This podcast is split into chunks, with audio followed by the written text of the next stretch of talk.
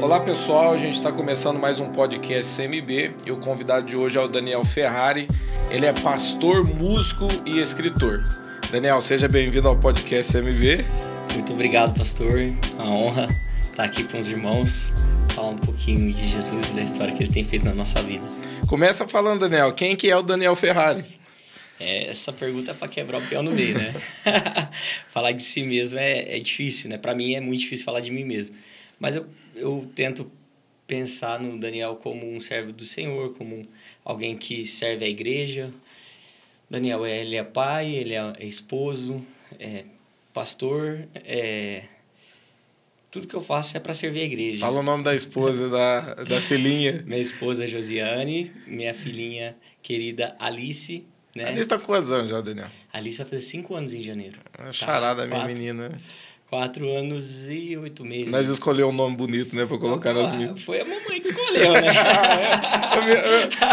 e o complicado que a minha também foi. a gente tá sempre pensando no menino, né? Sempre. Se for menino, eu vou botar o nome.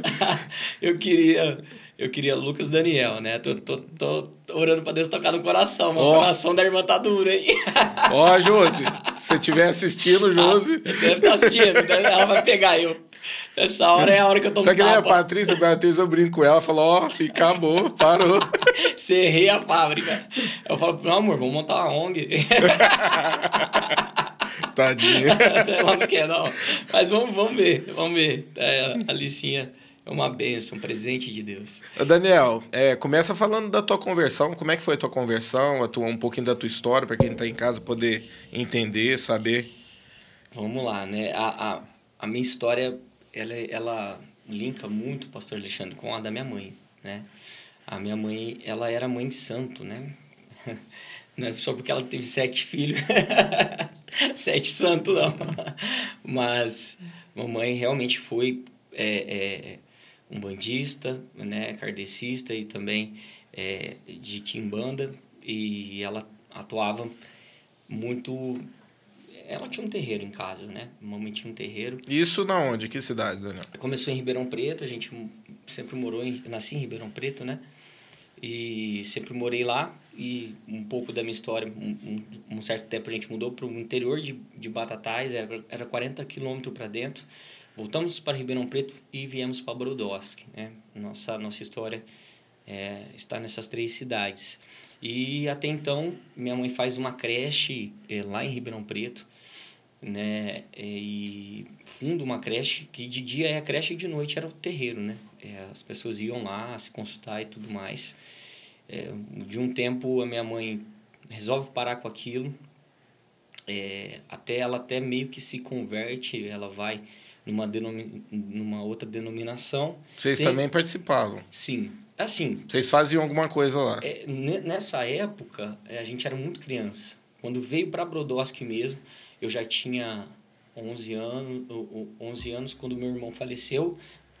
E aí a minha mãe emergiu mesmo, é, fundou mesmo de novo e aí trouxe para dentro de casa o terreiro. E aí sim a gente passou a conviver mesmo a estar tá lá dentro mesmo, vendo as sessões que aconteciam. Né? Esse teu irmão tinha quantos anos? Faleceu? Ele faleceu com 11 anos, esse meu irmão. É, o Douglas. Aliás, eu tinha 11 anos quando ele faleceu, ele tinha 13 anos. Ah, ele, mais velho. ele era mais velho. Ele era o... Ele morreu do quê? Num acidente.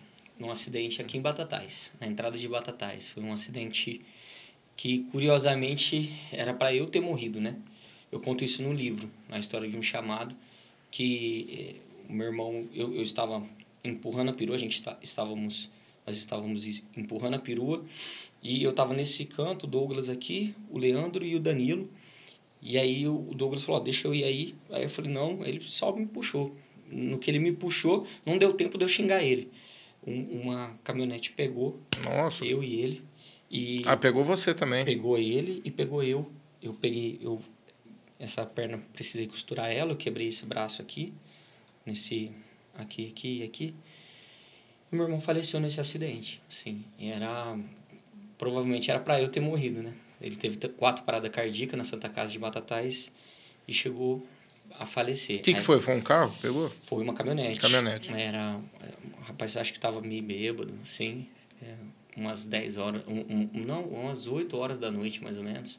8 para 9 horas Isso da noite. foi não, dentro da cidade ou na pista? É na entrada. Não é bem na entrada Na mesmo. entrada da cidade, tem aquele arco, sabe? É, antes de chegar na, na, é, na ponte, tem uma ponte, o pessoal que passa embaixo, um pouco antes. E o teu, teu pai e tua mãe estavam junto. Só minha mãe. Meu e como pai- é que foi isso? Ela sozinha lá? com- Eu, eu, eu não me lembro muito porque eu acordei no hospital. Ah, tá. O meu irmão me conta que é, o rapaz foi embora, fugiu, e veio uma outra caminhonete atrás que pegou a gente, nos socorreu, né? E, e aí a minha mãe ficou seis meses sem falar com ninguém, sem pronunciar uma palavra. Nossa. Ela entrou na depressão profunda, eu, eu fui morar com a minha avó nessa época, e aí minha mãe entrou pro espiritismo com vontade mesmo. Tá, ela. ah, eu, eu, na hora que você falou, eu lembro que a gente já conversou sobre isso, mas eu não conhecia a história do. Do, do acidente do meu irmão. é, né? do teu irmão. Continua falando, como é, que, como é que foi esse processo da tua mãe? Ela se converteu primeiro? Na- É, na verdade, assim, o, a minha mãe não entendia por que, que a gente ajudava tantas as pessoas e, e não dava certo. Uhum. Não, era uma miséria que, que não era normal, né? A gente, era uma época muito difícil para todo mundo, né? Mas, assim, chegou uma época que a gente só tinha arroz para comer. E a minha mãe falou, cara, tem alguma coisa errada. As pessoas, teoricamente, que a gente faz os trabalhos, elas recebem, elas pro- prosperam, por que, que a gente não não, não, Não prospera, acontece. não acontece com a gente? Ela foi questionar, né? E eu acredito que esse foi o, desse, o divisor de águas da minha mãe, para ela se converter. Porque eu, eu lembro que ela me contou assim que eles falaram para ela assim, o dia que, o dia que você crescer, você vai largar a gente. Ela falou, larga agora. larga agora. E aí ela fez uma oração. E a oração da minha mãe, ela falou, ó Deus, se o Senhor é Deus e se eu estou fazendo errado, manda alguém aqui, manda um anjo aqui para poder é, é, me falar o que está acontecendo. Dá uma direção correta. Dá uma direção para mim. Ela meio que fez uma prova com Deus ali, né? E aí ela, dez minutos depois, bateu um crente, uns quatro crentes lá, lá em casa, um missionário, não tinha nem muro, né? A, a casa, eu tava arrumando as coisas, eles meio que vieram pelo terreno do lado. Não tinha asfalto a nossa casa. Nossa casa, nossa, nossa casa não tinha asfalto. É, era o pé que o diabo gostava, né? Porque era encruzilhada, né? Uhum. Fazia tudo, Ah. fazia todas as coisas. e, e, e aí um- uma missionária com mais três irmãos é, perguntou, ó, tem um Daniel aí? Eu falei, olha, meu nome é Daniel, mas eu não conheço vocês, não. Né? E você tinha quantos anos? Isso aí eu já tava com 13 para 14 anos. Uhum. Não, não, não, não, não. Aqui já, a gente já tava aqui em Brodowski há uns dois, três anos. Eu já tava com 16 anos aí. Com 16 anos. É, quando a gente se converteu, né? É isso mesmo. Tava com 16 anos. 16 para 17 anos, já. E em 2006 foi isso aí. Em 2006. E aí a minha mãe, é, é, minha mãe saiu, assim, né? Na porta. E a missionária falou, posso fazer uma oração? Eu pensei, né? Essa moça não sabe onde ela tá entrando, não. hein? Ela é crente. E, nós- tinha, e, nós e tinha essa resistência, tipo assim, é, a gente ser o macumbeiro e tem esse povo crente. Como é que era isso? Como é que era enxergar isso? é- é- é- isso é muito interessante, né? Porque assim, é- é depois que a gente pegou uma consciência do que a gente fazia e tudo mais, eu meio que ameaçava o, o povo na escola. o médico ele não que ele é macumbeiro. É, sou macumbeiro, vou fazer macumba pra você. Aí eu vi que o povo ficava com medo, eu meio que aproveitava Da situação. né? Da situação, né? E o povo ficava meio assim. Aí eu lembro que tinha até o Diego, sabe o Diego? Teodoro? Ah, Eu lembro que o Diego, eu sou crente, tá, vamos fazer macumba, não pega, tá, vamos lá, vamos Confrontando. ver. É, até meio, né, né, brincava assim. Mas era tudo zoeira, né? Até parece que né, não tinha nem essa consciência na época, nem nada disso. Mas é- o legal é que o pessoal, eles, eles, eles arregavam. Você fala que vai fazer macumba. até hoje, né? Tá cheio de crente dentro da O povo igreja. arrega. Tá morrendo Eles- de medo. Falou que fez macumba, o pastor ora. Eles não entenderam que, que a Bíblia diz que maior é o que está conosco. verdade. Né? Maior, maior é o que está conosco do que o que está no mundo, né? Então, eu, e eu tinha essa, é- é- essa visão, né? De tipo assim, não, nós, nós tá top aqui, né? E, e pelo jeito eu não sabia, eu, eu falei, uai, tadinha, ela não sabe onde ela tá entrando. Só que na verdade é eu que não sabia quem estava entrando, né? Ali. E, e aí na hora que ela diz, ó, posso fazer uma oração na sua casa? Eu olhei para minha, todo mundo fez assim, olhou para minha mãe, né? Aí, aí minha mãe falou, pode. Aí, como assim pode, né? Como assim? Aí deram a volta, foram entrar pela porta da frente. Aí a gente correu tudo pro quarto. Só que era dois cômodos da casa. Né? Nós escondemos, porque a gente já pensou... É, na, é naquela casa onde eu fui com você lá, no, no, no bairro ou não? É na José Antônio Masson, perto ah, do projeto. Tá é, na, ó, é a casa da esquina do projeto. Uhum. Na José Antônio Masson, o projeto Iluminando Vidas, a gente tem um projeto aqui na, em Brodowski, né? O, o Iluminando Vidas, é na, na esquina. Toda vez que eu vou no projeto, eu falo, é ali que aconteceu toda a história. né? Hoje é pavimentado, né? Hoje já... É, ali era tudo terra. Mas era tudo terra. É, é bem, bem perto das chácaras mesmo, né? Então, e, e, quando ela, ela entrou, os meninos, eu e mais cinco, pro, quarto, pro quarto, que era do lado, mas dava pra ouvir tudo, não tinha como não ouvir, né? E de repente a, a missionária foi tomada em mistério e começou a orar. Qual que é o nome dela? A missionária Janete. Ela é uma vez. Ela pregou aqui, né, Daniel? Pregou aqui. Mulher de Deus mesmo. Mulher de Deus. Uma mulher de Deus. A missionária Janete. É, eu, a gente tem uma dívida de gratidão com o pastor Aparecido. Aquela época houve um avivamento muito grande em Brodowski, né? tanto aqui na, na comunidade metodista, mas lá nessa época a igreja do pastor Aparecido era uma benção. Pastor era... Aparecido é conhecido na cidade inteira, pastor né? Aparecido é uma benção. Eu, a gente, assim, eu tenho uma gratidão muito pelo ministério dele, né? Porque o avivamento que houve lá, né, Deus usou para resgatar mesmo a nossa família, né? Então foi algo sobrenatural, né? Eles estavam ali, mas o pastor não estava, mas a missionária Janete estava ali. E aí Deus. Por que, que eu falo que passou 10 minutos, né? Pela oração dela. Porque ela foi tomada em mistério e ela virou para minha mãe e disse: mulher. Há 10 minutos atrás, ali naquele canto ali, só que tinha um canto assim que, que era a pia, né?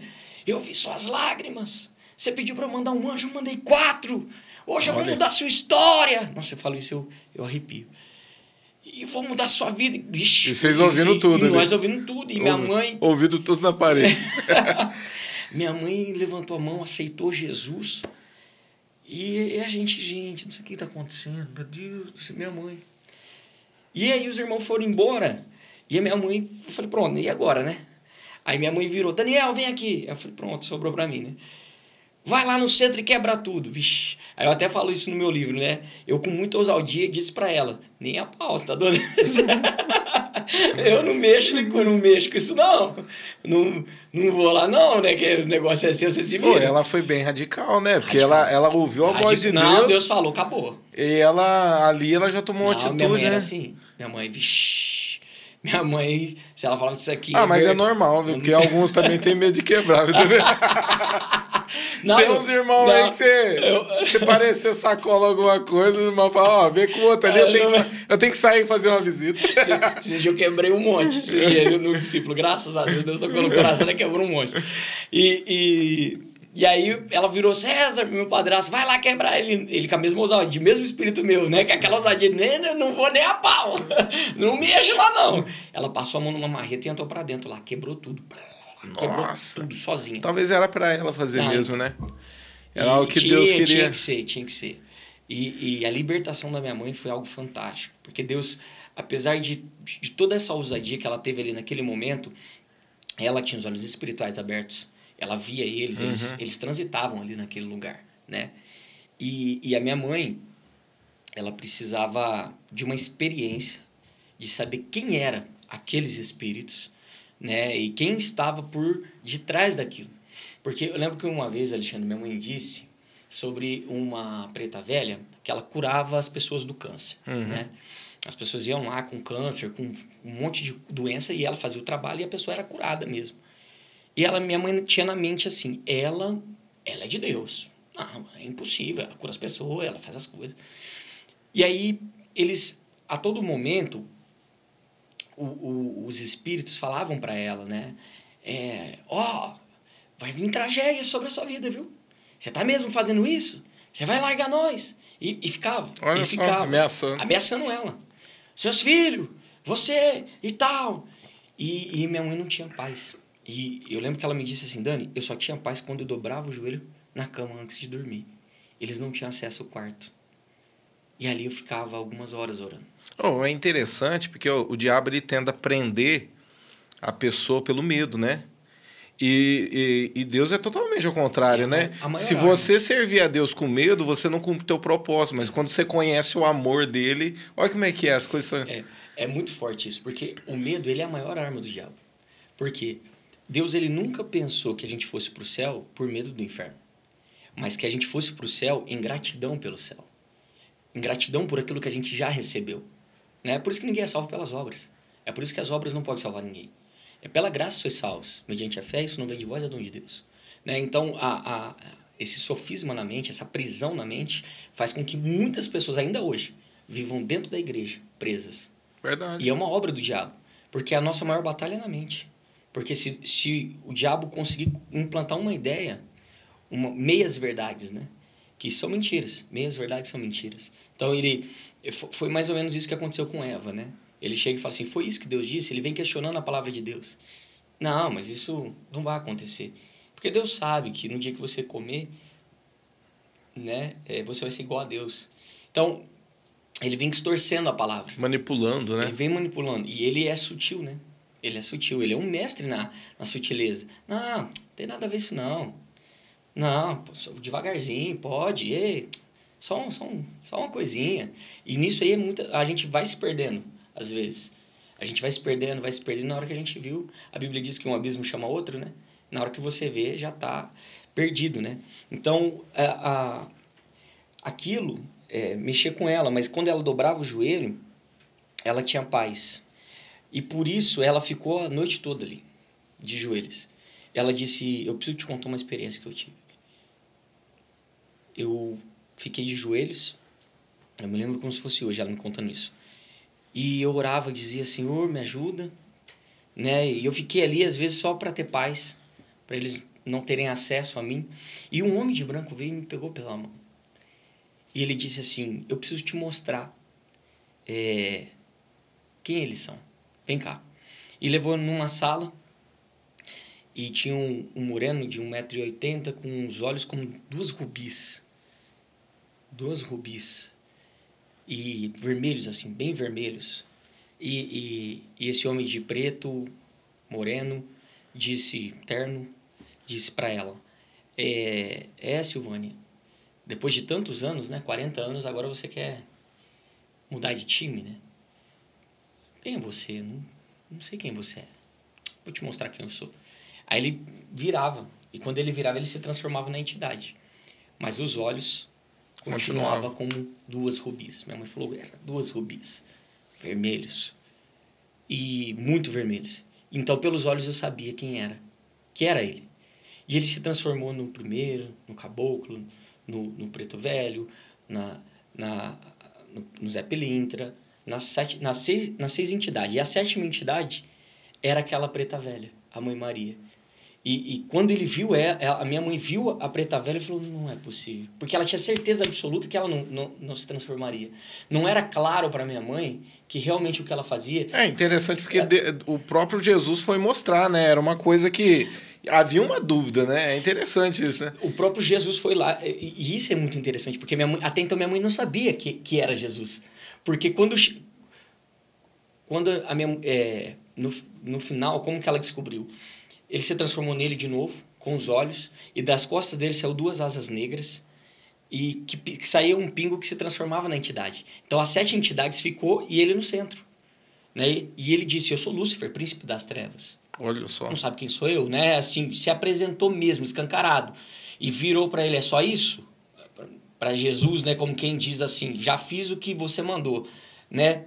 Interessante é. que ele serve ele, serve ele até hoje, né? e o homem de branco pegou na mão da minha mãe, levou ela de, de novo e ela se pegou de joelhos onde ela estava. E ela, ele meio que como se estivesse saindo, ela pega ele pela mão e diz: O que eu faço? O que, que eu faço? Eu não pedi para ver.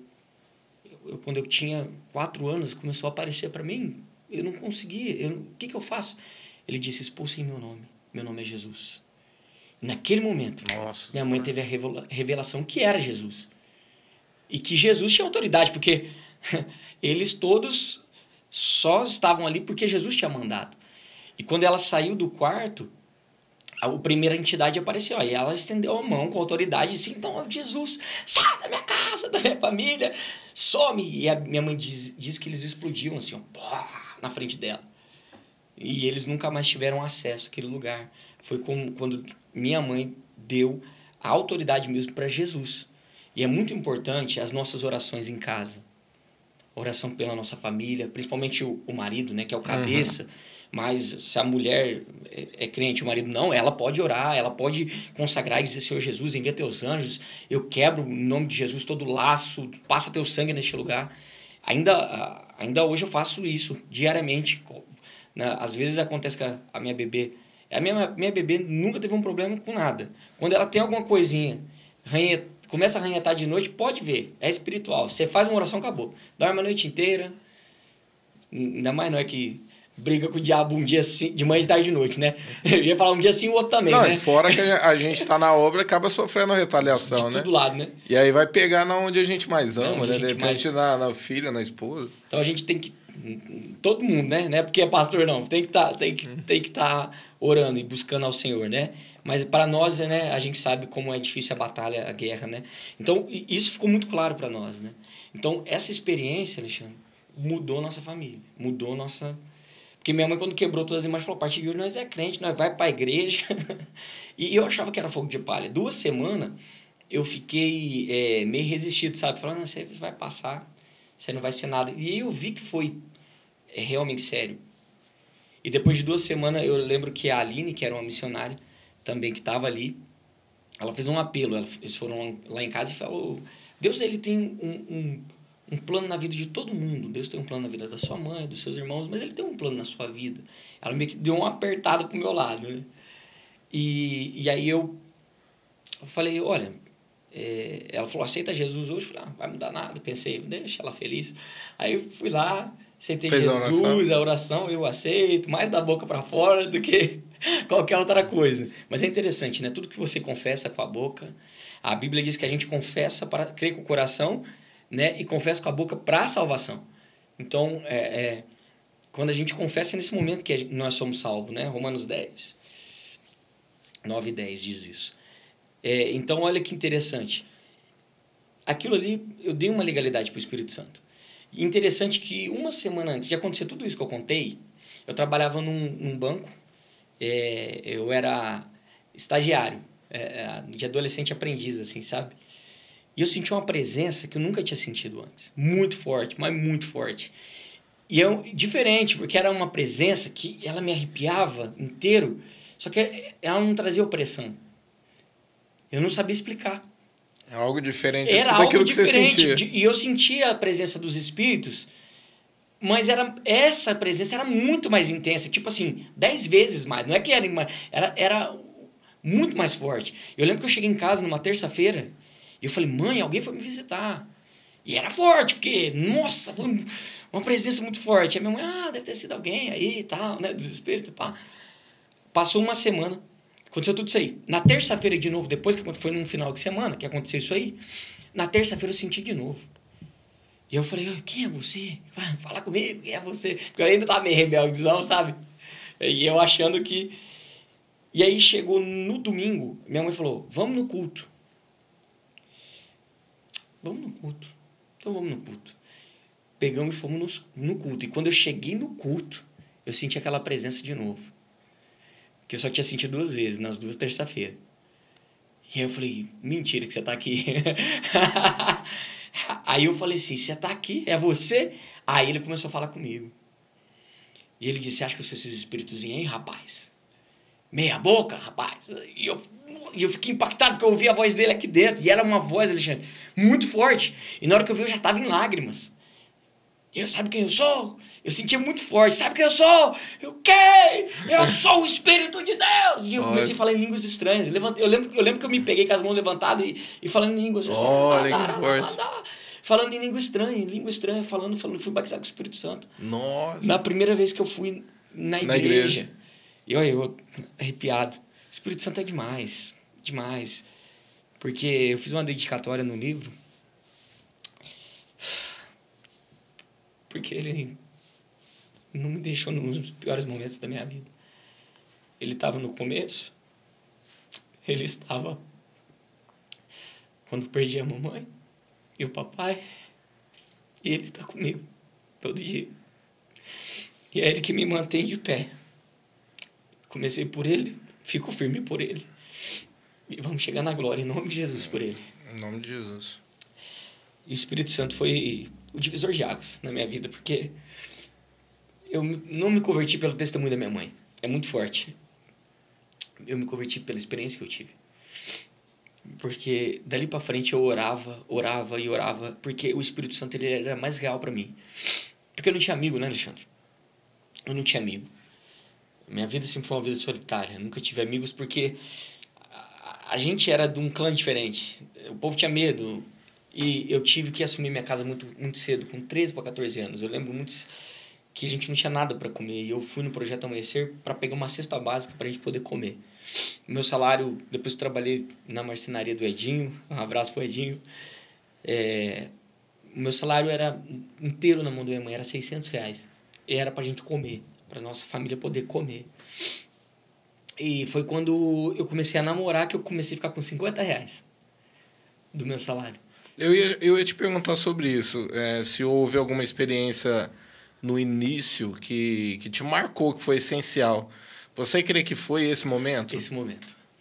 E teve, depois disso, foi progressivo, começou a crescer, você começou a experimentar coisas maiores? Ó, oh, foi, foi sobrenatural, sobrenatural mesmo. Porque, assim, é, eu, sempre, eu lembro que uma época minha mãe falou, chegou a falar para mim assim, você tá fanático? Dá uma segurada. Você acorda de manhã, você ora uma hora. Você vai pro serviço, você volta, você fica 40 minutos de joelho, você engole a comida e volta pro serviço. Você volta de noite, você ora uma hora e vai pro culto. Aí eu falei para ela assim, eu vou fazer o quê? Sendo que a, a maior alegria que eu tenho é estar na presença dele. Uhum. Não, dá, não tem coisa que não dá para explicar, Alexandre. O que a gente vive, tem coisa que não dá para explicar. E, e, e, a Bíblia diz que, a, que o homem, as coisas do homem espiritual é loucura para o homem natural. Não dá para entender. Só que minha mãe começou a entender, porque ela falou o seguinte, ó, se você viver só aí, se você levantar a mão, Jesus te leva. Acho que ela ficou com medo, né, que tava, tava... Mas, assim, Deus fez coisas extraordinárias. De, de, de começar a louvar um, um louvor e, e Deus descer na igreja, assim, de uma forma sobrenatural. E como, Eu, e como é que foi? Você começou... Você já tocava alguma coisa? Como é que foi? A minha mãe tocava na noite. Ah. Minha mãe, ela sustentava a nossa família com a música né? Tocava em barzinho, é, era sexta, sábado, domingo. Inclusive, a gente veio para Brodowski para trabalhar em uma casa que a minha mãe cantava. Era a Casa do Cowboy, na frente da Recreativa. Uhum. Ela fazia sexta, sexta, sábado, domingo. E aí ela, ela é, é, recebeu um convite para ela meio que trabalhar na casa. Uma vez ser, ser minha sócia. E minha mãe tomou um golpe. Que o cara um dia pegou o dinheiro e ó, ah. vazou. E largou ela. Largou, simplesmente largou. E minha mãe com cinco filhos. É, e, e aí tocava no Palestra Itália de vez em quando tal. E, e vendemos a nossa casa lá com, começamos a construir uma casa aqui. Onde que tá teu pai na história aí? meu, meu, pai saiu, saiu de casa com, quando eu tinha três anos de idade. Ah, tá. Então meu pai e minha mãe eram, eram separados, né? né nessa... Tua mãe criou vocês todos? Sim, mamãe criou. Todos nós, sozinha né? Com a música e, e, quando eu tinha uma certa idade eu meio que ajudei. E quando eu tinha é, aqui aqui em Brodowski, quando nessa época aí da casa do cowboy, a minha mãe conheceu o meu padrasto, o tio César, que a gente chama de tio César, numa churrascaria. Ele era garçom, ela tocava. Ah, começaram a namorar. Aí eu lembro um dia que minha mãe levou eu para conhecer ele. eu falei, o bicho é feio, hein? Mas era gente boa demais. Tio César, eu amo ele. Gente boa demais, uma benção. Até hoje o tio César vai lá em casa, toma um café de vez em quando.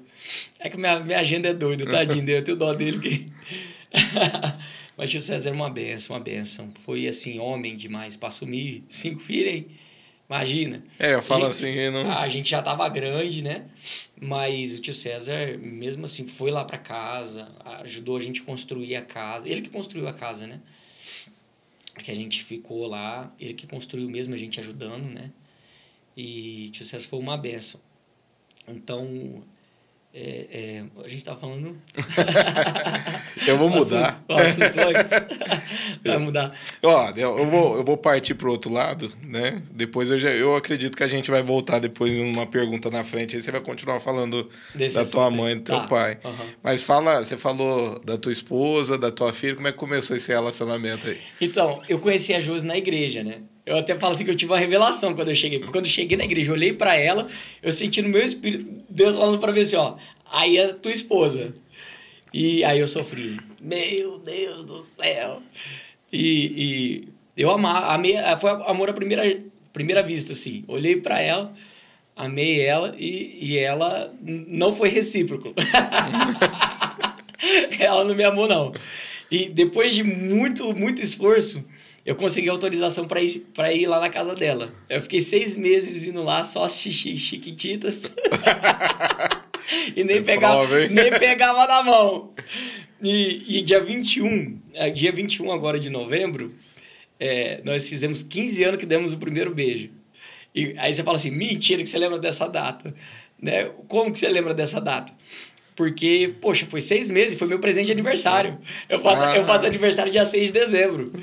E, e aí ela me pergunta, o que, que você quer de presente? Eu falei, ué, o que, que eu quero? Faz seis meses que eu vou na tua casa pegar na tua mão, eu quero um beijo, velho. Aí ela falou assim, ah, então tá bom. Vamos na, na escola, seis horas da manhã, pensa no frio. É. num frio em Brodowski. Acordei cinco horas, nem dormi direito aquela noite, tomei banho. Minha mãe falou, onde você vai? Falei, ah, mãe, eu vou pro serviço. Essa hora, tomado banho com perfume? Eu falei, mãe, cuida da tua vida. mãe conhece, né? Mãe, ah, você tá de rolo, não é possível. Falei, mãe, eu quero fazer hora extra. Daí chegar mais cedo. Fui. Ela desceu do ônibus, me deu um beijo e vazou. Eu falei, ô, oh, ô, oh, como assim? Ah. Eu falei, um beijo. Ela já dei. Foi um selinho assim, ó. Ah, deu um selinho? Deu um selinho e vazou. Batou com Falei, como assim? Seis meses pra isso aí? Mas assim, é, é, me mostrou quem era a Josi, né? O caráter dela. Eu me apaixonei pela alma da Josi, o caráter dela. Ela é uma pessoa extraordinária.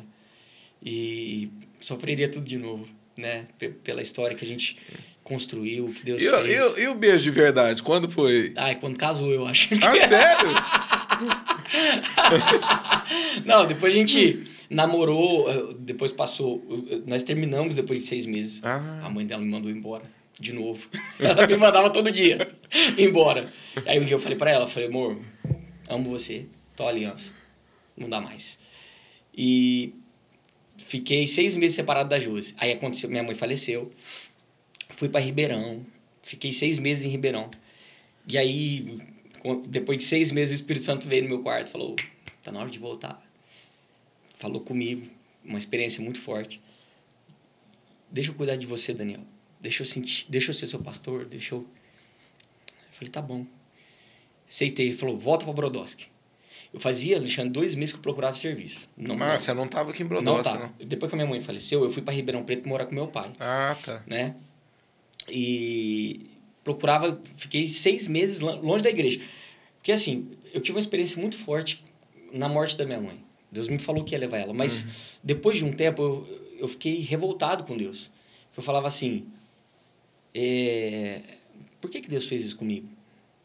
Foi aquele momento de crise. Foi, foi. E eu quis culpar Deus, eu falei assim, Deus, então é o seguinte, pega o ministério que o Senhor me deu, fica para o Senhor, eu não quero, te amo, vou, ser, vou crer em Deus para sempre, só que eu não quero mais envolver com igreja. Uhum. Era, uma, era uma maneira de eu punir Deus, pelo que ele tinha feito comigo, né? Como se a gente tivesse, a gente, quando, né? Sabe nem discernir a mão direita da mão esquerda, né? Como diz a Bíblia. Então, eu, eu falei, ó, não quero mais. Eu já pregava, já cantava, né? E aí o Espírito Santo deixou eu. Falou, vai lá, vive teu luta aí, querido. Quem anda sozinho, anda aí. Depois, e aí, nossa, uma prova. Meu Deus do céu, não arrumava emprego, não arrumava. Dois meses tentando, uma miséria de novo. Nossa, aquela... E um dia o Espírito... Eu me vi, Alexandre. Sabe quando você acorda de manhã e não levanta? Você fica ali deitado? Eu, eu tive uma visão, deu pregando. Eu pregando e tinha mais ou menos uns 50 mil pessoas. Oh. E eu me lembro que o microfone de ouro. Era de ouro o microfone. E de repente eu ouvi assim: recebam o Espírito Santo. E joguei. E onde eu passava a minha mão, o povo era batizado com o Espírito Santo, assim. E mais um mover tão extraordinário. E na hora que eu terminei de passar a mão, eu acordei. E eu vi aquela glória, eu acordei e falei: como? Faz seis meses que eu não estou na igreja. Eu não posso ter essa, assim, eu não posso ter essa visão. Eu tô, eu tô tretado com Deus na minha cabeça, né? Como assim? E aí o Espírito Santo entrou no quarto e falou: Meu Deus, você desistiu de mim, mas eu não desisti de você. E aí ele falou: Deixa eu cuidar de você. Você se sente órfão, você se sente sozinho. Você tá sem pai nem mãe, você tá. Volta para Brodowski. Começa do zero. E eu vou mudar sua vida. No mesmo, na mesma hora, eu, eu consegui ligar pro meu padrasto e falei: Você me recebe de volta?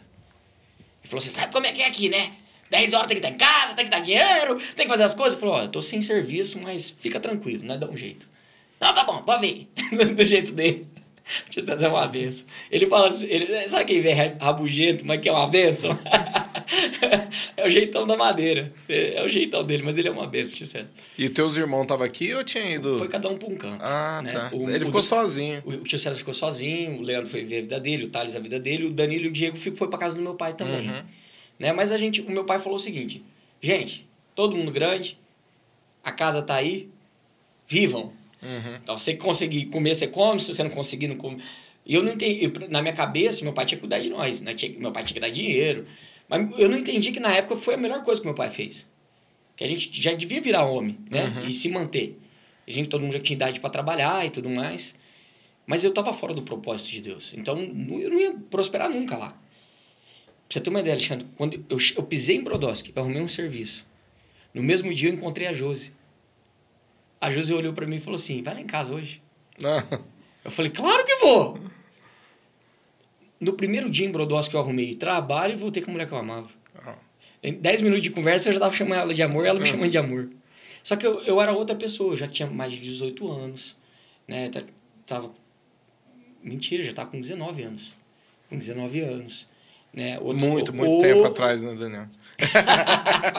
já faz, vai fazer em janeiro 11 anos que nós casamos. Que nós casamos, eu e a Josi.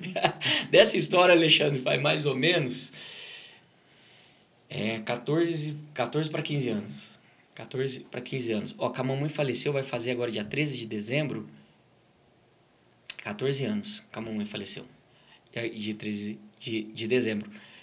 Então, eu e a Josi, que a gente tá junto, casado 11 anos. Casei com 21, ela casou com 18. Muito cedo, né?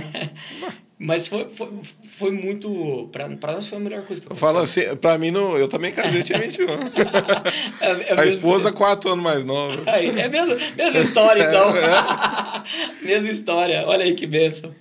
E, e, e foi assim, né? A, a minha história com a Júlia. Depois ficamos dois anos juntos, é, ali, falando. E um, eu lembro que um dia o trem tava pegando muito fogo. Falei com ela, e aí, o que, que nós vai fazer aqui? Tá, tá, o trem tá muito quente aqui. Ela falou, ela meio que pra me testar, eu, eu senti que foi meio pra me testar, o que, que você quer fazer? Aí eu peguei e falei assim, uai, a gente ama Deus e a palavra, não ama? Vamos casar? Mas, ó, tem é nada, meio hein? que pra testar assim, né? Colocou na parede. Colocou na parede, né? Falei, bom, a gente ama Deus, a gente crê na, na Bíblia, vamos casar? Quer casar comigo? Mas deixa eu te falar, eu tenho uma bicicleta sem breque, mais nada. Você tá meio Rapaz, que eu. Rapaz, eu só tinha isso aí. Uma bicicleta sem breque. É a mesma história. Falei, ó, só tem uma bicicleta sem breque, mais nada. Literalmente. Ela falou, tô melhor que você. Eu tenho uma bicicleta com breque e um computador. Falei, ó, então você, você vai começar melhor que eu. O que a gente construir aqui, nós vai construir. Mas eu falei, mas Deus vai estar do nosso lado. E aí, em sete meses, nós ganhamos tudo. Tudo. Com a casa toda começamos pagando aluguel e faz três anos que Deus me deu minha casa. E eu não, hoje eu, eu construí, eu comprei o terreno à vista, eu construí. E quem olha para minha vida fala assim: rapaz, é um milagre. é um milagre. Eu, porque eu não tenho mérito em nada. Foi Deus mesmo. Foi Deus. Deus. É, o, le o legal é que você, você atribui isso, né? Hum, não tenho, não tenho mérito. Não tenho. Foi Deus. Foi a graça de Deus. Foi, foi a, a misericórdia. A misericórdia de Deus. Eu, eu lembro que esses dias é, começou a vir um pensamento assim, né? E pra você manter? E pra você manter? E pra você manter? Aí eu parei para pensar e falei assim, peraí, manter o quê? Eu conquistei alguma coisa? Ou foi Deus que me deu? Porque olha como que é as coisas. Não sei se é um pensamento, provavelmente, do diabo. Ah, é, porque eu também já ouvi isso. Mas o ego, o ego, ele tenta... Porque se eu atribuir a mim, eu sou obrigado a manter. E aí o peso está sobre mim. Verdade. Mas eu falei, não, não fui eu que ganhei, não foi eu que angariei com a força do meu braço. Foi Deus que me deu. Então quem mantém é Ele. Então a glória é dele e a obrigação é dele. Eu não tenho obrigação de... Ah, Daniel, e se, e se cair? Caiu. Deus deu, Deus tirou. Não é meu. Você pegou? Olha como é, é, o ego às vezes tenta nos sabotar. Porque a partir de agora eu viveria com peso, Alexandre. Porque eu estaria atribuindo a mim o que Deus me deu. Então eu agora eu teria que manter o que Deus me deu. E é aqui que, que é o pulo do gato. A gente precisa dar a Deus o que é de Deus. O Senhor é teu, o Senhor vai manter. E aí, sabe, fica leve, porque foi Deus que deu. E aí a gente começa a entender que assim, o jugo de Deus, o jugo de Cristo é suave, o fardo dele é leve. Por quê? Porque nossa fé está firmada nele, foi ele que fez. Então, eu falei assim, você não vai colocar isso em mim, demônio. Sai em nome de Jesus. É, você entendeu, né, que não era, né? Hum. Era algo fora, né, daquilo que... E, e se a gente atribuir a nós, a gente pega uma glória que não é nossa. E um peso que não é nosso. Então deixa para Deus. Foi Deus, Deus que deu, glória a Ele. E Ele vai manter. Vai manter tudo que Ele deu. E, e, e se, não, se Ele não quiser manter também, glória a Deus também. Eu não tenho problema nenhum. Eu comecei só com o Espírito Santo e eu fiz essa oração. Eu comecei só com o Senhor. E tudo que eu tenho é o Senhor. O resto é agregado. Está na mão de Deus. Está na mão de Deus. Glória a Deus. Ô, ô Daniel, já é, quando você converteu, eu acredito assim, você falou que se tornou uma pessoa bem radical, né? É, você era aquela pessoa ousada em orar por pessoas? Você chegou assim de alguma maneira Deus te usar de algo tremendo assim que marcou a tua vida? Através de você as pessoas viam algo diferente eram transformadas? Olha, aconteceram algumas coisas, algumas coisas. É, posso citar algumas aqui que que foram assim divisores de água, né?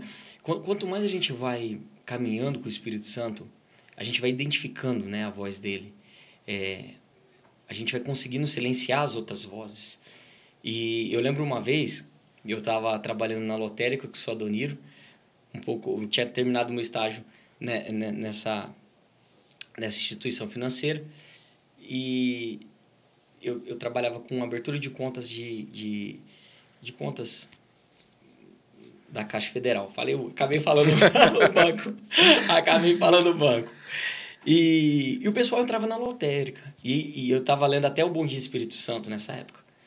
Que eu achei fantástico a história e tudo mais. E aí que eu orava mesmo, né?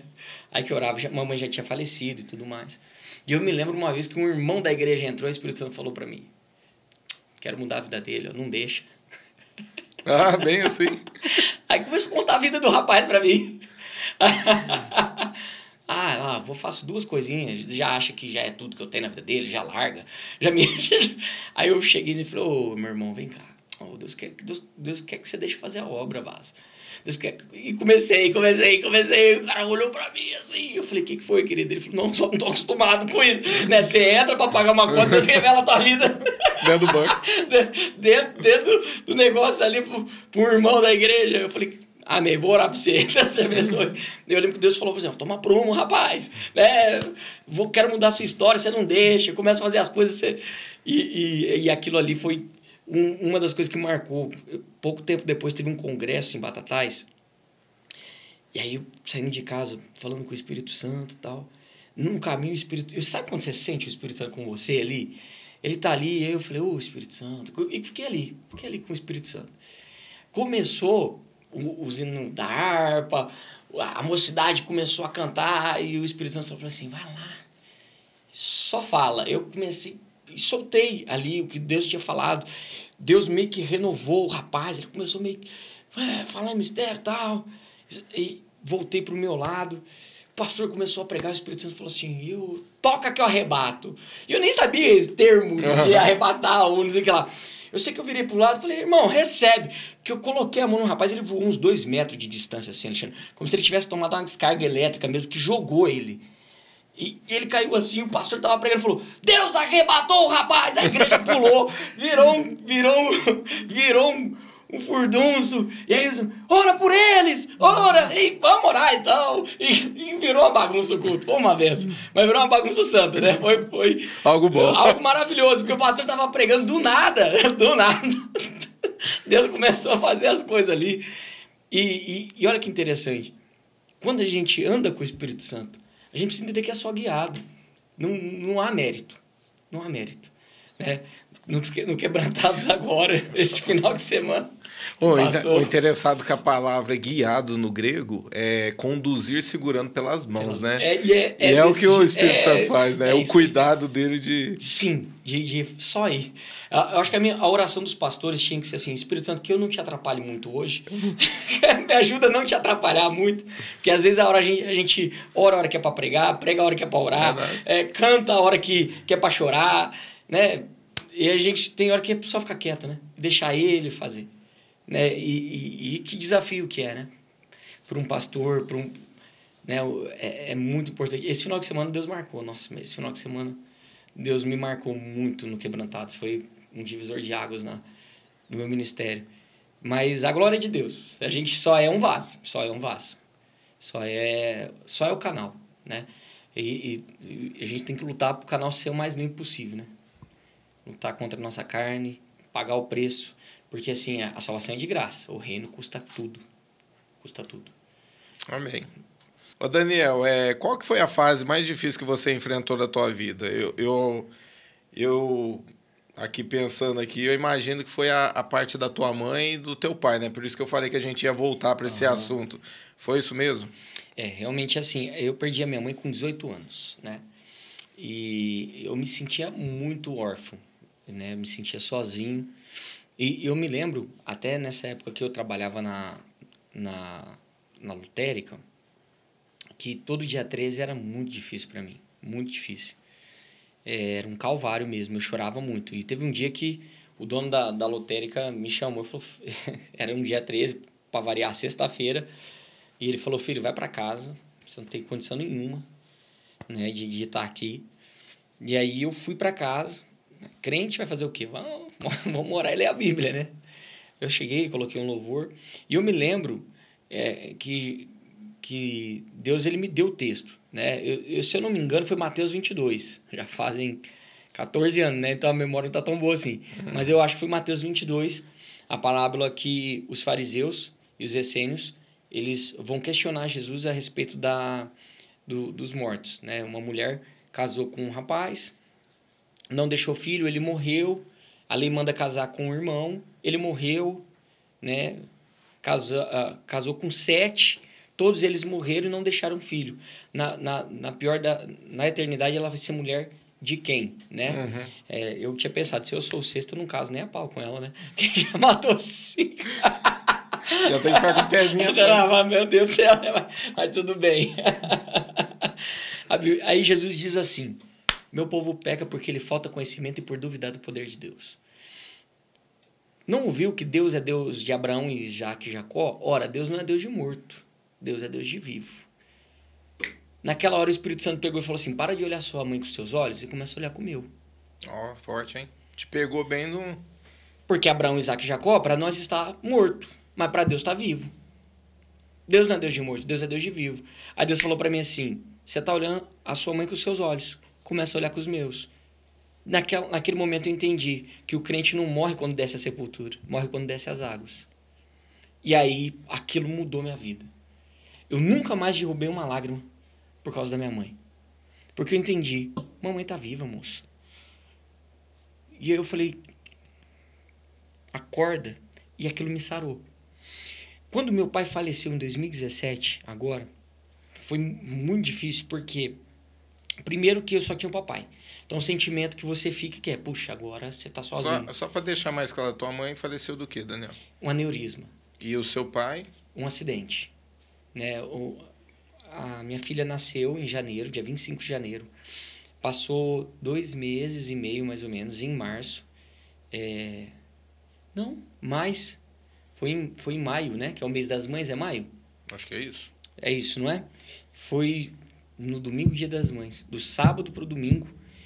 É, a gente no sábado a gente fez a apresentação da minha filha né, na, na igreja, onde, no ministério que eu lá em Batatais, onde eu congregava. E na, a gente saiu de lá, comeu um lanche. Na volta, meu pai sofreu um acidente, vindo para Ribeirão. Eles estavam de moto, ele e a minha madrasta. Os dois morreram na hora, né? E no, e no outro dia, eu enterrei meu pai no dia dos Dia das Mães, né? E isso foi muito doído, por ser uma data comemorativa, por, por papai... É, mamãe já tinha ido, então eu me senti muito sozinho. Só que papai, ele se converteu, ele era pastor, ele cuidava é, de vidas, né? Então, eu preguei, assim como eu preguei no, no, velório da minha mãe, eu preguei no velório do meu pai, uhum. né? E, e, ah, e você eu, pregou no velório dos dois. Dos dois. Por quê?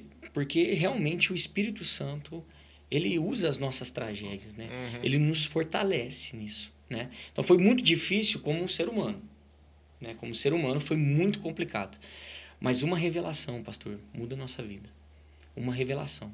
Às vezes nós precisamos é, buscar a mente de Cristo né, nessa situação.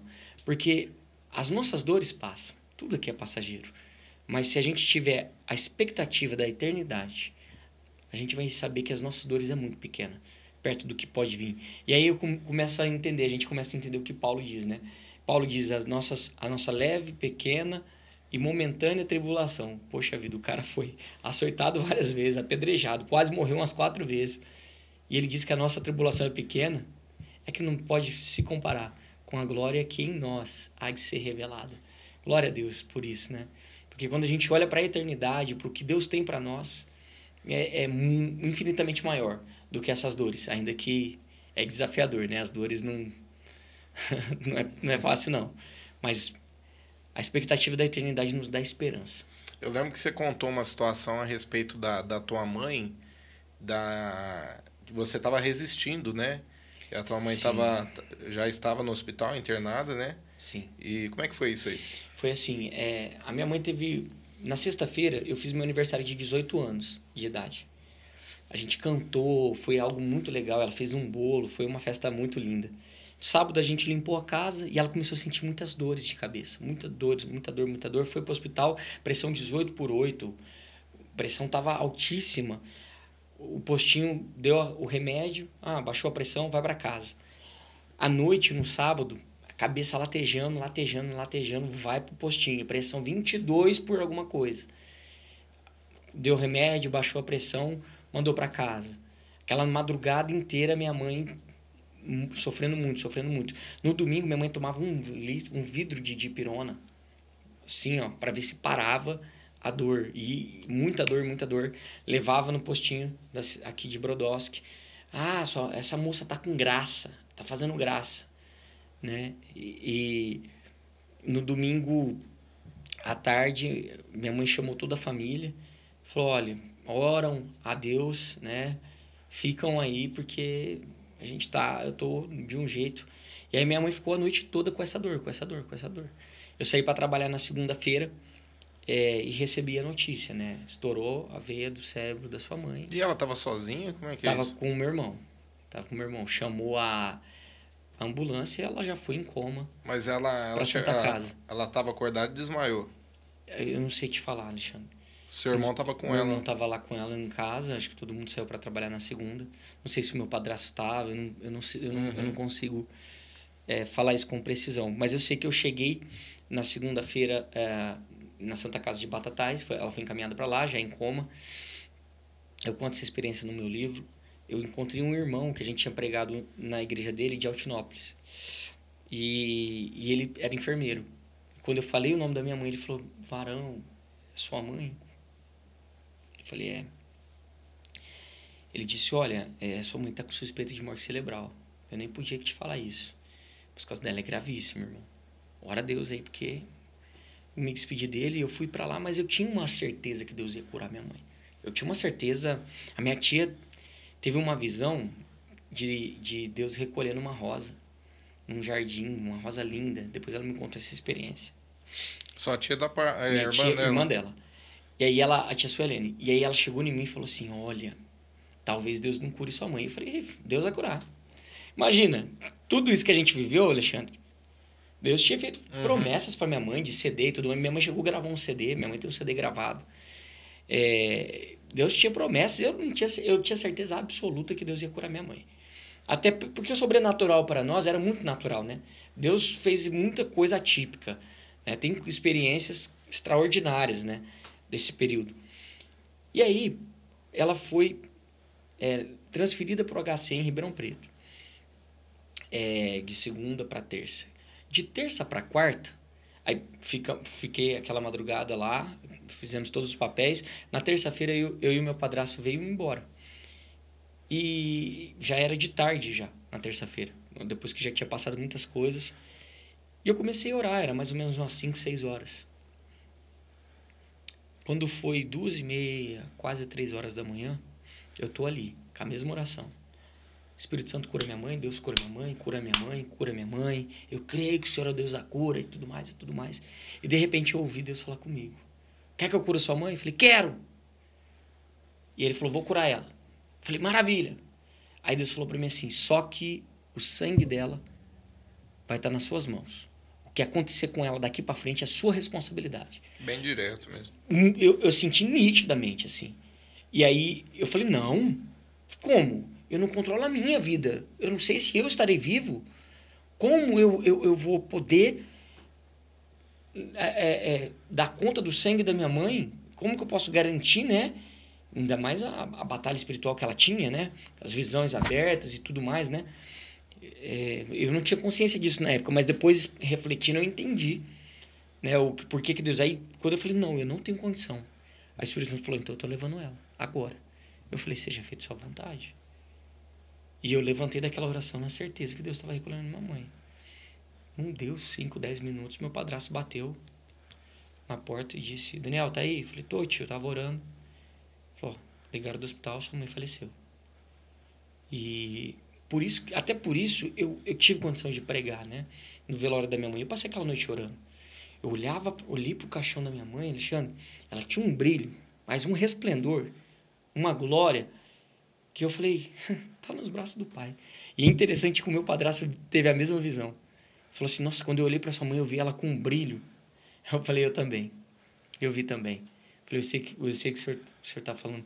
Porque muita gente na época questionou, falou assim, como, né? Deus fez um milagre tão extraordinário na vida dessa mulher, agora ela parte para o Senhor, né? E aí a gente começa a entender os salmos, né? Preciosa é a morte aos olhos do Senhor, a morte dos seus santos aos olhos do Senhor. Você falou assim que ela tem um CD gravado? Mamãe tem, tem um CD gravado. Você tem esse CD lá? Tenho, eu tenho. Eu, eu vou, eu gostaria de fazer algo. Né? A gente fazia assim, ó, no final do, do podcast, você conseguir uma foto dela e a gente pede pro o Eric está atrás das câmeras aí, está nos assistindo, é. e, e, a gente poder colocar um trecho da, do, do, da, do CD dela e a gente colocar uma foto para ela fazer uma homenagem, pela, pela mulher de Deus aí. Nossa. Toda vez que você fala da tua mãe, né? É algo assim que, que mexe muito contigo. Nossa. A gente colocar para as pessoas, quem está em casa, conhecer. Nossa. Saber quem que era a tua mãe. Nossa, não tem nem, não tem nem palavras. Fechou? Nossa, fechou demais. É, é, a foto não tem muita qualidade, mas é a, a, a, foto que a gente tirou até por CD. Na época não tinha tanta facilidade como hoje, né? Mas Vamos tentar fazer. A gente coloca um trechinho no final. Vamos sim. Você falou, ó, você está lançando um livro, né? Você falou sim. do livro aí, né? Uhum. Fala um pouco do, do que a gente vai encontrar quando a gente lê esse livro. a história de um chamado é, é uma trilogia que Deus me deu. É, fala muito do que eu falei aqui hoje. Fala sobre a conversão da minha mãe, a minha experiência pessoal com o Espírito Santo é meu testemunho, né? O nosso pastor, o pastor Jefferson, me deu essa essa incumbência, assim, esse desafio. De... Eu lembro que quando ele ficou sabendo, a... acho que foi quando você pregou, né? É, acho que foi. E ele ficou impactado com a história de vida, né? Como que foi tudo isso. Mexeu isso. muito com ele. Ele pediu para compilar isso num, num livro. E aí eu, eu escrevi, tá saindo no forno. Se tudo correr bem, acredito que vai correr bem. Estamos fazendo o um lançamento dia 6 de dezembro, no dia do meu aniversário. Já tem local já? a gente, eu tô vendo uma livraria em Ribeirão Preto. Né? Tem uma livraria em Ribeirão, lá no Ribeirão Shopping. A gente está com 90% ali fechado. Uhum. Faltam alguns detalhezinhos, mas em nome de Jesus vai dar certo. Amém. E já pensou conseguir no dia do meu aniversário? Vai ser uma segunda-feira. Presentão, hein? Ia ser um presente mesmo de Deus. É, é, então, eu acredito que tem tudo para dar certo. É, depende das impressões, né? De quando a diagramação está assim 99%, está terminando já. Mas eu acredito que, que dá certo, que dá tempo.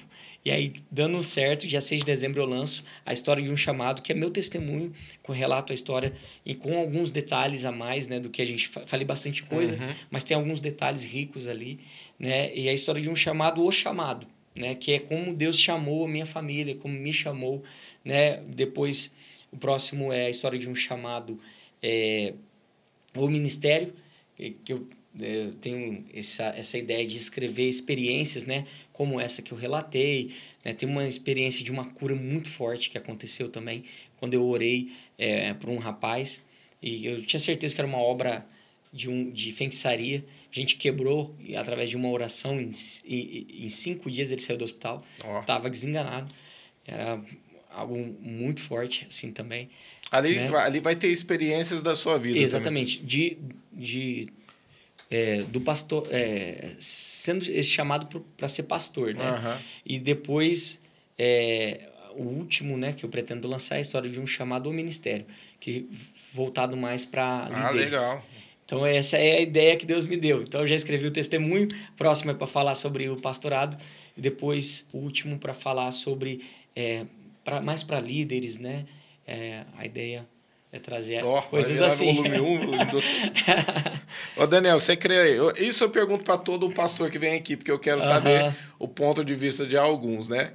Eu acho interessante que todos acabam é, se, se, se alinhando dentro da mesma visão, né? Você crê num avivamento? Como você acha que esse avivamento vai vir? Pastor, eu creio muito no avivamento. É, isso, é assim, eu creio que o mesmo Espírito Santo que estava sobre Jesus é o que está sobre nós. O mesmo Espírito Santo que estava sobre Pedro, sobre Tiago, sobre João, sobre Paulo, ele está sobre nós. É, eu acredito de todo o meu coração que não é o quanto nós temos de Deus, mas é o quanto Deus tem de nós, sabe? É, eu acredito que o avivamento que a gente espera ele vai começar primeiro com uma identidade é, de quem o Senhor é e do que ele vai fazer em nós. Não existe um avivamento sem um quebrantamento. Entende? Verdade. Se, se a gente não entender que o mesmo Espírito que estava sobre Jesus é o Espírito que está sobre nós, é, é que a diferença é o quanto que Jesus dava para ele, sabe? O quanto Deus tem do Daniel. É, é, os pastores no Brasil, no mundo precisa entender que nós precisamos dar mais para o Espírito. A quem muito é dado, muito é cobrado. A graça não exige nada de nós, só uma resposta. Se a gente der uma resposta em amor, nós somos salvos. Mas o poder de Deus, ele tem um custo. As dez virgens, cinco tinham azeite, cinco não tinha. Cinco era prudente, cinco era loucas. O próprio Cristo disse. E a diferença é a unção. E aí a, a Virgem diz assim: Ei, para a gente não ficar sem nós e vocês, vai lá e compre. Custa. Unção custa. Por que, que custa? Jesus disse: Ó, eu aconselho que de mim compre vestes brancas. Lá em Apocalipse ele diz: Nós precisamos entender que há um preço a ser pago no ministério. Há um preço a ser pago na unção. E Jesus, ele não negocia. Ele não negocia. Você acredita, então, que primeiro vai vir um conserto da, da igreja em eu si? Eu acho que vai vir um entendimento que Deus ele requer mais de nós. Existe ah, muita ah, gente, existe muita gente pregando, pastor, é, que a graça já fez tudo por nós. Verdade. Existe muita gente dizendo assim, você não precisa fazer nada. Relativizando tudo, né? Relativizando tudo. A Bíblia diz que na lei, pastor Alexandre, é, Jesus disse assim, ó, vocês ouviram o que fora dito, olho por olho, dente, dente por dente. Eu, porém, vos digo, aquele que pensar em matar um irmão já é homicida. Então, se você, na lei, é assim, se você encontrar alguém e matar, você é homicida. Na graça, se você pensar em matar, você já matou. Ficou mais fácil ou mais difícil? É mais difícil, né? Então, se a gente não entender que a lei, é, que a graça exige mais de mim, não exige menos, eu não sei o que a gente está fazendo é. na igreja. Eu sempre pensei isso, eu sempre tive essa, essa revelação sobre então, isso. Então, por quê? Porque se alguém que, serve, que, que serviu a lei não tem o Espírito Santo, ok? Não pode fazer, eu que tenho o Espírito Santo não posso nem pensar. Porque eu tenho o Espírito Santo. Verdade. Então. Eu que... acredito que quando a gente fica nesse, nessa questão do pode ou não pode, eu acho que a gente já está meio que perdido. Já está perdido. Porque a, a, a, Eva não caiu quando ela comeu do fruto. Ela comeu do fruto porque ela estava caída. O pastor Eduardo Reis diz isso. A intenção vem antes do ato. E você entende? E Jesus falou assim: vocês não entenderam a coisa. Deixa eu explicar para vocês. Deus ele quer a intenção do teu coração. O ato em si, a gente fica lutando, ah, isso pode, isso não pode. Não, é a intenção, o que, que vale? Uhum. Esses dias um jovem me perguntou, posso fazer tatuagem? Posso ou não posso? O que a Bíblia diz? O que ele diz? Eu virei para ele e falei assim, querido, a Bíblia não fala muito especificamente sobre esse assunto, mas de quem que é seu corpo? Seu corpo é o quê? Ele é seu? Ou ele é templo do Espírito Santo? Acho que a pergunta ele tinha que fazer. É, pro... é, eu falei assim: se o teu corpo é teu, faz o que você quiser. Se é templo do Espírito Santo, você pergunta para ele. É verdade. Então eu falei, aí, porque uma coisa é, é certeza: você vai prestar conta do, do teu corpo. Verdade. E de você, para ele. Então, cara, eu não vou entrar nisso. Não pergunta para mim que eu não vou entrar nisso. Resolve com quem tem que resolver. Né? Porque a gente fica falando, ah, pode ou não pode, isso ou não aquilo. Eu creio o seguinte, pastor: vai vir um grande avivamento. Vai vir, porque o mesmo Espírito que estava sobre Paulo está sobre nós. O mesmo que estava sobre Pedro estava sobre nós. Mas vai vir quando eu entender que eu tenho que dar tudo de mim. Não é pouco, não é, não é, não é 10%, não é 20%. A semente é a mesma. Por que, que um produz 100, outro produz 60, outro produz 30? Né? Na parábola do semeador, Mateus uhum. 13. É que tem gente que só quer dar 30% para Deus. A semente é a mesma, a terra é que produz diferente. Se a terra é o nosso coração, mas tem gente que vai produzir 100, Glória a Deus por isso, porque vai ter gente que vai falar, ah, eu dou 100%. Amém ou não? Oh, meu Deus. Ai! Ó, eu já eu vou deixar para você continuar falando, né? Eu queria te agradecer porque, pela tua presença, porque a gente está terminando. Amém. Mas continua nesse mesmo espírito aí e foca para quem está em casa agora Amém. e deixa uma mensagem. Amém. Glória a Deus. Baseado nessa mensagem, irmão, entrega 100%. Entrega 100% para o Espírito. Entregue 100% da sua vida. Entenda que Deus não negocia com o pecado. Deus ele é santo, ele não tem santidade, ele é santo. É, ele existe em estado de santidade, ele não aceita menos que isso de nós. nós. Se Deus te deu algo, se Deus te deu a salvação, retribua se entregando por completo. Ele não merece menos. Então, faça isso de todo o seu coração. E esse avivamento vai chegar em você, vai derramar sobre a sua vida, sobre a sua família, sobre a sua casa. E Deus vai fazer coisas que você nem imagina, porque Ele é Deus. Como é que vamos esperar coisa pequena de um Deus grande? Né? Deus abençoe vocês, em nome de Jesus. Glória a Deus. Ó, Daniel, as pessoas querem te conhecer o teu trabalho. Fala as tuas redes sociais, o teu canal no YouTube. Em, ó, é, arroba eu, Daniel Ferrari, no Instagram, que é o mesmo, é, face, é Daniel Ferrari no Facebook também, né? E o canal Daniel Ferrari, né? Lá no, no, no YouTube também. Tem algumas mensagens, né? Que eu, eu pego aqui da, da administração, corto. É. e coloco é doido, é doido, os, mesmos, os mesmos que estão aqui no nosso canal da CMB, que é uma benção também já se inscreve no canal da igreja. Também estão lá algumas mensagens, alguma ministração. Às vezes, alguns, algumas mensagens espontâneas, assim, eu também posso postar tanto no, no Instagram quanto lá no YouTube também. Você fez uma série, né, no teu canal, Fiz, né? fiz. Eu fiz duas séries. Uma é, chama O Jardim da Intimidade, a outra chama Esperança. Inclusive, vamos até soltar mais alguns vídeos daqui uns meses dessa série Esperança. Acho que mais uns dois vídeos. Vou, vou alinhar com o Eric, seu lindão. Ah, legal. Daniel, obrigado pela tua presença, eu, viu? Eu que agradeço. Que mestre. o teu testemunho de vida, o que aconteceu. Eu, eu sempre fico assim, né? Toda vez que eu faço um podcast, eu fico imaginando as pessoas que estão em casa assistindo e, e a vida da pessoa estando testificando dentro daquilo que elas estão vivendo, né? Então uhum. você veio de uma, de uma linha, de, um, de uma família que não conhecia Deus e que se pessoas estiverem assim nos assistindo possa também ter a mesma revelação que a tua mãe teve, né, que transformou a vida de vocês. então Jesus. muito obrigado. Viu? Eu que agradeço, obrigado mesmo, uma honra estar aqui, poder contribuir com os irmãos aqui de, de alguma maneira, né? Uma honra mesmo estar aqui. Obrigado mesmo. Obrigadão. Pessoal, vocês que ficaram até agora, é, não sai é, sem deixar o seu like. Né? Não encerre esse vídeo aí sem deixar o seu like. Compartilhe para o máximo de pessoas que você conseguir.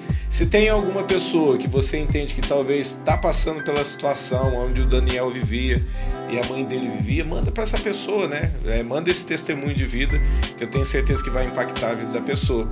É, não deixa de tem a opção aí inscrever-se. Isso é muito importante para o engajamento do canal, para o canal crescer. Deixa seu comentário aí, que eu tenho certeza que de alguma forma você vai estar semeando aqui no, no reino de Deus através do teu comentário, do teu like, né, do teu compartilhamento. Que Deus te abençoe e fique na paz de Cristo em nome de Jesus.